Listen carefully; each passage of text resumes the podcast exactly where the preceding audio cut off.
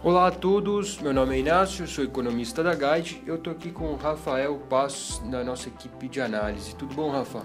Tudo bom, Inácio? Olá, pessoal. Bom, vamos lá para mais um EconoCast. A gente vai falar um pouco sobre os últimos dias e os próximos, o que tem de importante, quais são os pontos para a gente ficar atento. Bom, começou a temporada de resultados, né, Rafa? Eu acho que a gente pode começar assim, alguns resultados já tendo sido divulgados sobre o quarto TRI de 2017. E do lado macro, nos últimos dias, dados relevantes de atividade têm sido divulgados. Produção industrial de dezembro veio acima do esperado, dados da FenaBrave mostrando o setor de veículos também voltando a ganhar forças, vinha numa tendência um pouco mais positiva até praticamente o final do ano passado, passou por uns meses com maior volatilidade nos dados, mas parece retomar essa melhora o setor é, e a gente tem pela frente um é, uma recuperação que vai ganhando forças, né? Então acho que é legal destacar isso. O terceiro ponto que eu acho que é válido é falar sobre dados de crédito. Afinal, esses dados têm mostrado que do lado das famílias o crédito tem acelerado, especialmente olhando para o crédito livre, e do lado das empresas a gente está vendo ainda um desempenho não tão positivo, na verdade, uma desaceleração crédito quando a gente olha recursos direcionados, aqui o BNDES como um grande player nesse contexto. Então o BNDES diminuindo um pouco o seu peso e a gente vê no total de crédito da economia bancos privados ganhando uma parcela maior, ganhando aí um market share e bancos públicos bancos estatais diminuindo. Né? Então acho que esses são três pontos relevantes. Eu passo a bola para o Rafa agora para ele comentar um pouco sobre os resultados que a gente tem visto. Inácio, pegando esse gancho de dados de crédito, então foi algo que a gente também viu nos resultados de tanto Bradesco quanto Santander.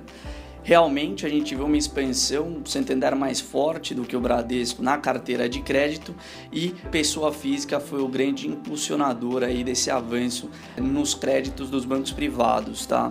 Grandes empresas continuam ainda com crédito um pouco restrito, mas vai em linha com os dados macros que a gente tem visto mesmo dos últimos meses, tá? Bradesco, com relação ao balanço do Bradesco, a gente teve aí um resultado um pouco mais pressionado, muito em função de provisões mais altas do que a gente vinha aguardando, algo que pressionou também um pouco os papéis, né? De forma geral, mercados locais agora se voltam para os balanços corporativos. Fibra foi o destaque do Ibovespa também reportou números fortes do quarto TRI, algo que a gente já vinha comentando nas últimas semanas, é, muito em função de um preço da celulose em patamares bastante elevados e um volume de produção aí também bastante forte, tá? Então, destaque positivo dessa safra, acho que a gente fica com fibra. Santander veio praticamente em linha com o que a gente vinha esperando. Bradesco decepcionou um pouco e Cielo também reportou hoje números mais animadores, tá? Cielo tem sofrido um pouco com a concorrência que segue acirrada nesse mercado. A gente viu na última semana um IPO também forte da PagSeguros, PagSeguros também que tem aí tido um, um, avanço no market share aqui no Brasil. Enfim, mais Cielo reportando também números mais animadores, tá? De forma geral, olhando para ativos de risco locais e Bovespa especialmente, é a temporada de balanços que tem feito aí mais preço, tá?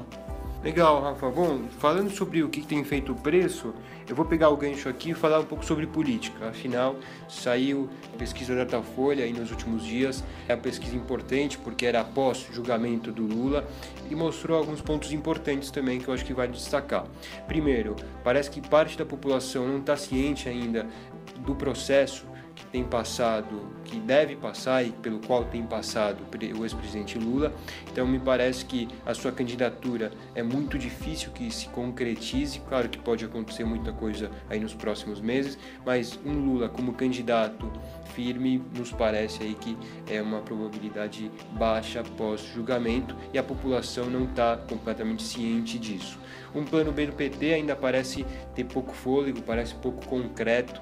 Nomes que poderiam substituir o Lula como candidato ainda não ganharam forças.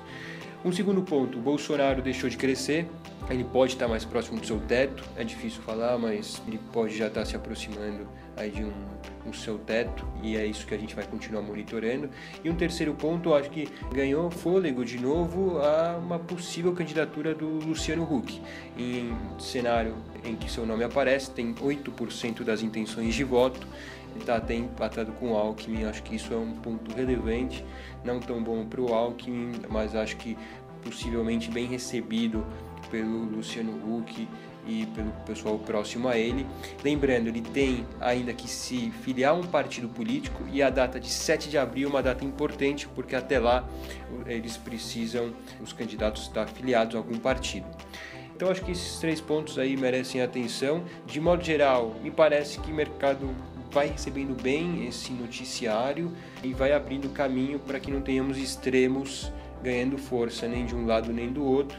Talvez mais nomes apareçam dentro desse centro a gente está falando aqui também de possíveis candidatos como o ministro Meirelles, que ainda está pouco expressivo nas intenções de voto, próximo de 1%, e também do atual presidente da Câmara, do Rodrigo Maia.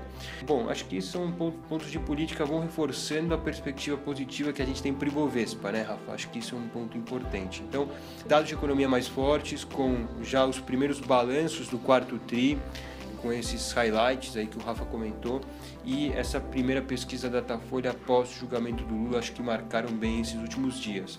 Para o estrangeiro também, né, Inácio, que tem Verdade. funcionado aqui o Ibov. A gente teve uma entrada de recursos bastante intenso, mais de 9 bi de reais, algo que tem surpreendido aqui, funcionado as bolsas locais também.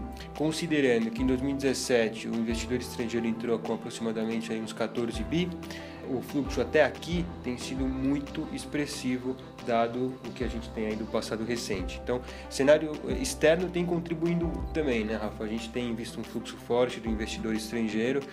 Isso, é claro, segue sendo um pano de fundo positivo.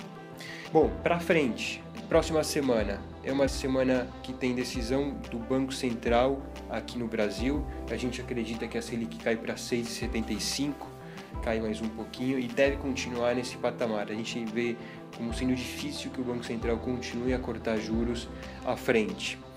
Então acho que esse vai ser o grande destaque, Rafa. Você quer comentar um pouco sobre próximas divulgações que a gente tem pela frente? É, no âmbito corporativo, dois pontos. A gente deve ter os leilões de rodovia 6 de fevereiro, que por enquanto está previsto, está em pauta, e também a gente tem aí continuidade da safra de balanços algumas empresas que a gente tem aí fortes expectativas, né? Os Minas que vem reportando números fortes, reporta seus números aí no dia 9. E a gente ainda tem também o setor de papel e celulose com Suzano. Para varejo, Lojas Renner abre aí a temporada de resultados nesse setor de consumo agora para o quarto tri de 17. Esses são os principais destaques que a gente deve ficar atento aqui no âmbito corporativo. Legal. Bom, Acho que por hoje é só. Econocast aí com várias informações em vários frentes. Obrigado a todos aí pela participação e a gente se vê na próxima semana. Até a próxima, pessoal.